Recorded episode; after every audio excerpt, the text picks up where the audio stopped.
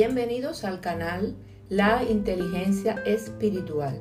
Y hoy continuamos con las cápsulas o con los podcasts sobre un evangelio que confronta. En esta oportunidad hablaremos de la sabiduría y la inteligencia de Dios.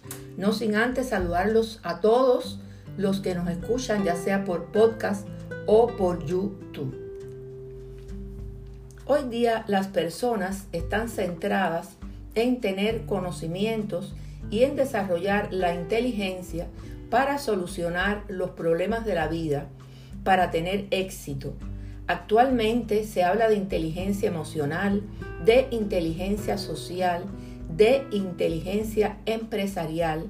También se sabe que el coeficiente intelectual medio de la población mundial está disminuyendo, unido al empobrecimiento del lenguaje como expresión del pensamiento y entre otros factores al aumento de la violencia. Muchas otras son las razones que se aluden para explicar estos fenómenos, entre ellas el uso excesivo de la tecnología. Según Christophe Clavé, somos menos inteligentes por la muerte de las palabras. Pero realmente, ¿qué tipo de inteligencia y de sabiduría hay en la tierra? Según la palabra de Dios en Santiago 3, del 15 al 17, encontramos que porque esta sabiduría no es la que desciende de lo alto, sino terrenal, animal, diabólica, porque donde hay celos y contención, allí hay perturbación y toda obra perversa. Pero la sabiduría que es de lo alto es primeramente pura, después pacífica, amable, benigna, llena de misericordia y de buenos frutos, sin incertidumbre ni hipocresía. La sabiduría humana, terrenal y la sabiduría de lo alto son diferentes, como ya vimos en la palabra de Dios. La primera depende del esfuerzo, del mérito y del reconocimiento humano. La segunda depende de la revelación de Dios. El conocimiento sin revelación es puro conocimiento, pero el conocimiento provisto por la revelación de Dios es el que habilita y capacita para andar como es digno del Señor, agradándole en todo, llevando fruto de toda buena obra, creciendo en el conocimiento de Dios, tal como dice la palabra de Dios en Colosenses 1.10. Es importante que como cristianos seamos sabios e inteligentes como parte de nuestro proceso de crecimiento espiritual. Pero cuidado, no sabios en nuestra propia opinión, porque si, porque si eres terco para aceptar y creer que lo sabemos todo, lo más posible es que no temamos al Señor y nos estemos engañando a nosotros mismos, porque la sabiduría de este mundo es insensatez para con Dios. Mejor hagámonos ignorantes para llegar a ser sabios, tal y como dice Primera de Corintios 3 del 18 al 23. También dice Proverbios 3 del 7 al 8, no sean sabios en tu propia opinión, teme a Jehová y apártate del mal, porque será medicina a tu cuerpo y refrigerio para tus huesos. ¿Cómo desarrollar la sabiduría y la inteligencia de lo alto? Porque es importante que será medicina para nuestro cuerpo y refrigerio para nuestros huesos, entre otras ventajas. En la Biblia encontramos las respuestas, pues la Biblia se explica por sí misma.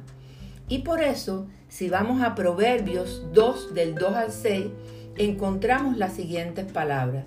Hijo mío, si haces tuyas mis palabras y atesoras mis mandamientos, si tu oído inclinas hacia la sabiduría y de corazón te entregas a la inteligencia, si llamas a la inteligencia y pides discernimiento, si la buscas como a la, plata, perdón, como a un tesoro escondido, entonces comprenderás el temor del Señor y hallarás el conocimiento de Dios porque el Señor da la sabiduría, conocimiento y ciencia brotan de sus labios. Repito, Proverbios 2, del 2 al 6.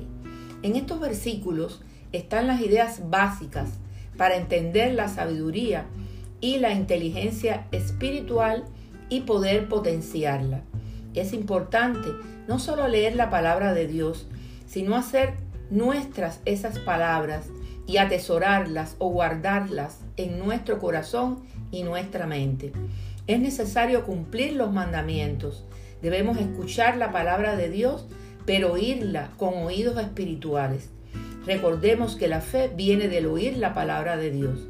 Debemos pedir la inteligencia y clamarla con vehemencia, porque está como tesoro escondido, y para encontrarla será necesario buscar la presencia de Dios en una comunión amorosa. Solo entonces seremos sabios, porque comprenderemos el temor de Dios, lo cual implica sumisión voluntaria y obediencia para evitar decepcionar al Señor. Así hallaremos el conocimiento de Dios y Él nos dará su sabiduría e inteligencia para con discernimiento apartarnos del mal camino y cumplir sus propósitos. Porque el Señor da la sabiduría, conocimiento y ciencia brotan de sus labios. Esto es parte del proverbio que acabamos de leer. En Dios emergen la plenitud y la verdad. Debemos comprender todo lo hermoso, lo bello y ético que la ciencia puede mostrar desde una cosmovisión bíblica basada en el amor y la comunión. Pero contrapuesta al Creador y separada de Él, producirá razonamientos vanos y estériles, mentes y corazones endurecidos, que causarán más retrocesos que progresos, pues los resultados científicos en ocasiones, en vez de progresos para el mundo, han causado miserias, guerras biológicas y desastres ecológicos, entre otros males, como formas singulares de combate que, causan daños a la humanidad. Pero el fruto de justicia se siembra en paz para aquellos que hacen la paz. Santiago 3, del 14 al 18. Es por eso que en la ciencia surgen cada vez más enfoques diferentes, teorías y conceptos que se sustituyen unos por otros, creados para justificar verdades relativas, en ocasiones con sesgos de error, porque ni siquiera se han validado científicamente. Pero la verdad de Dios es eterna y permanece, porque el Señor da la sabiduría, conocimiento y ciencia brotan de sus labios. El conocimiento pleno de la palabra del Señor, ministrada en nuestros corazones, cobrando vida a través del Espíritu Santo, nos permiten transitar de una vida mundana a una vida espiritual, mostrando los frutos del Espíritu, amor, alegría, paz, paciencia, amabilidad, bondad, fidelidad, humildad, autodominio y sabiduría cumplir la voluntad divina y ser inteligentes espiritualmente, lo que implica mente y corazón renovados para mantenernos alejados del mal.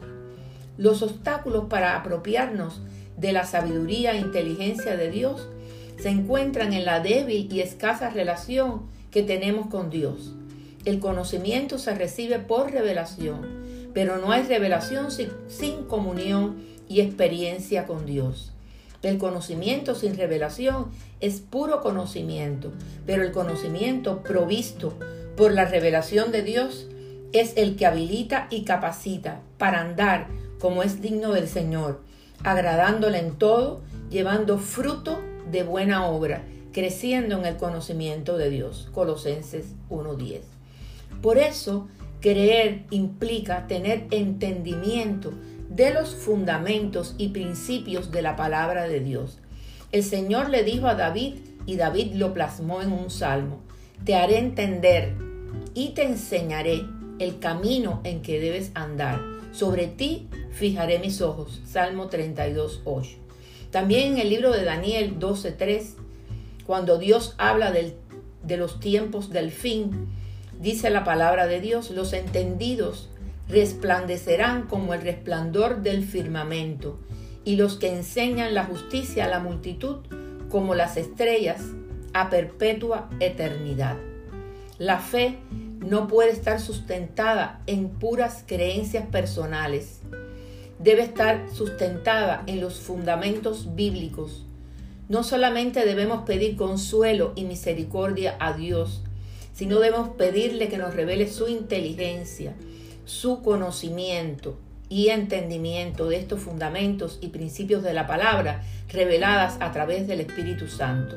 Porque la palabra de Dios hace al hombre sabio para la salvación, tal como lo dice 2 de Timoteo 3:15. Fijémonos que en todos estos versículos se habla de entendimiento. Dios nos hará entender mediante la palabra revelada por el Espíritu Santo y nos enseñará el camino, porque Jesús es el camino, la verdad y la vida. La palabra debe guiar nuestros pasos, nuestro camino en la vida para andar en santidad y entonces ser y vivir como Cristo, que se ha convertido en nuestro referente. De esta manera sabemos la palabra, sabemos andar guiados por ella y sabemos vivir como Cristo. Estas manifestaciones deben integrarse en la mente y en nuestro espíritu para cumplir la voluntad de Dios y apartarnos del mal. Esta es la inteligencia de lo alto, tal y como lo dice en Job 28, 28, cuando se hablaba de que el hombre estaba buscando la sabiduría. Y dice la palabra de Dios, he aquí que el temor del Señor es la sabiduría y el apartarse del mal, la inteligencia. Eso es la inteligencia espiritual, tema que seguiremos desarrollando en próximas cápsulas según el libro que escribí y que se encuentra en Amazon que se llama La inteligencia espiritual. Por tanto, debemos pedir la inteligencia y clamarla con vehemencia, porque está como tesoro escondido y para encontrarla será necesario buscar la presencia de Dios en una comunión amorosa. Solo entonces seremos sabios, porque comprenderemos el temor de Dios, lo cual implica sumisión voluntaria y obediencia para evitar decepcionar al Señor.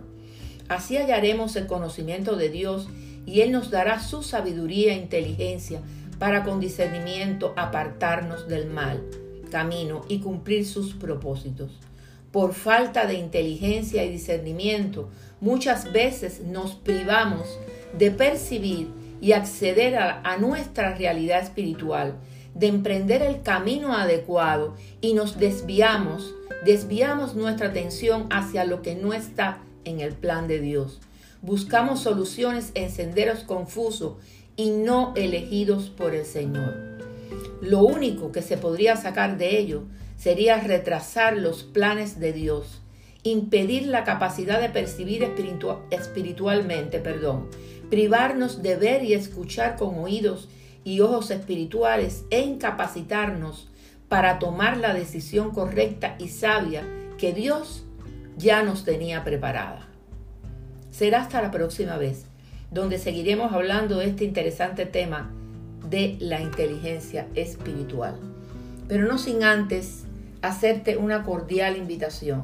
Si aún no has recibido al Señor o has perdido el primer amor, es decir, que ya no tienes el fervor y el apasionado compromiso de antes, porque apareció la rutina y la costumbre, ha sustituido el amor intenso hacia el Señor, pues necesitas hacer una reflexión introspectiva sobre tu vida cristiana para rescatar el deleite de su primer encuentro.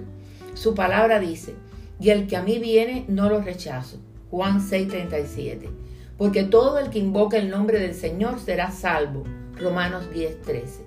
También dice la palabra de Dios que si confesaras con tu boca que Jesús es el Señor y creyeres con tu corazón que Dios lo levantó de los muertos, serás salvo, porque con el corazón se cree para justicia, pero con la boca se confiesa para salvación. Tras hacer esta oración, podemos asumirnos como hijos de Dios pero siempre te invito a que le entregues tu corazón y tu mente para que sean transformadas bajo el divino amor del Señor. Bendiciones de lo alto.